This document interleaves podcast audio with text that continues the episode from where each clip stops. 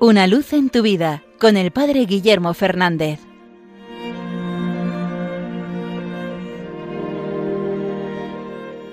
Saludos hermanos de Radio María.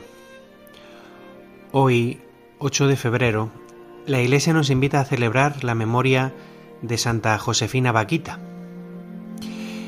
Esta santa, canonizada hace pocos años por San Juan Pablo II, fue una mujer que nació en África y que fue raptada para convertirla en esclava.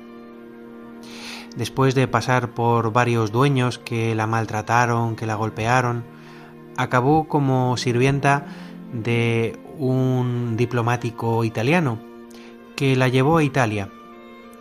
Allí esta mujer conoció el cristianismo, se bautizó y con el tiempo se hizo religiosa y acabó su vida santamente, viviendo unida al Señor y viviendo dando testimonio a todas sus hermanas de santidad y de entrega a Dios. El Papa Benedicto XVI la popularizó, ya que habló de ella en su encíclica Salvi. Pero mm, de el testimonio precioso de esta vida con tantas vicisitudes y con tanto sufrimiento, me impresiona una expresión suya.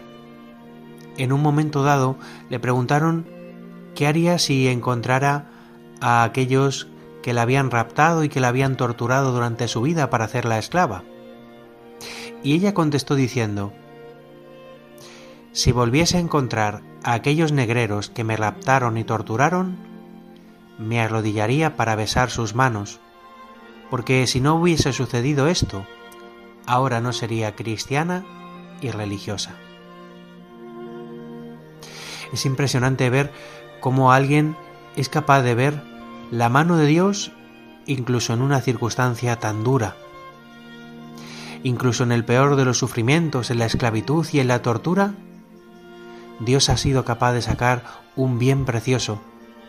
Y por eso soy capaz de ofrecer el perdón y la misericordia de Dios a aquellos que quizás haciendo el mal se estaban haciendo mal a sí mismos.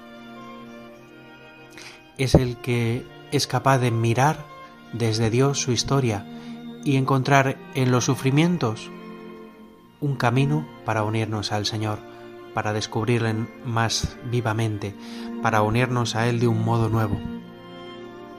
Santa Josefina Vaquita lo vivió en unas circunstancias durísimas. También nosotros, en nuestros sufrimientos, en nuestras dificultades, en nuestras pruebas, podemos descubrir la mano de Dios que nos está llevando a unirnos a Él. Y no volvernos con ira hacia aquel que nos puede estar haciendo mal, sino pedir al Señor que le ilumine, que le convierta y dar gracias, porque quizás ese mal que nos está haciendo nos ha permitido unirnos más a Él, más a su misericordia. Ojalá el ejemplo de Santa Josefina Vaquita nos ayude a mirar así nuestra vida y no a odiar, sino a orar por aquellos que nos han hecho el mal y a pedir que cada circunstancia la vivamos como un camino que nos lleva a un encuentro más íntimo con el Señor.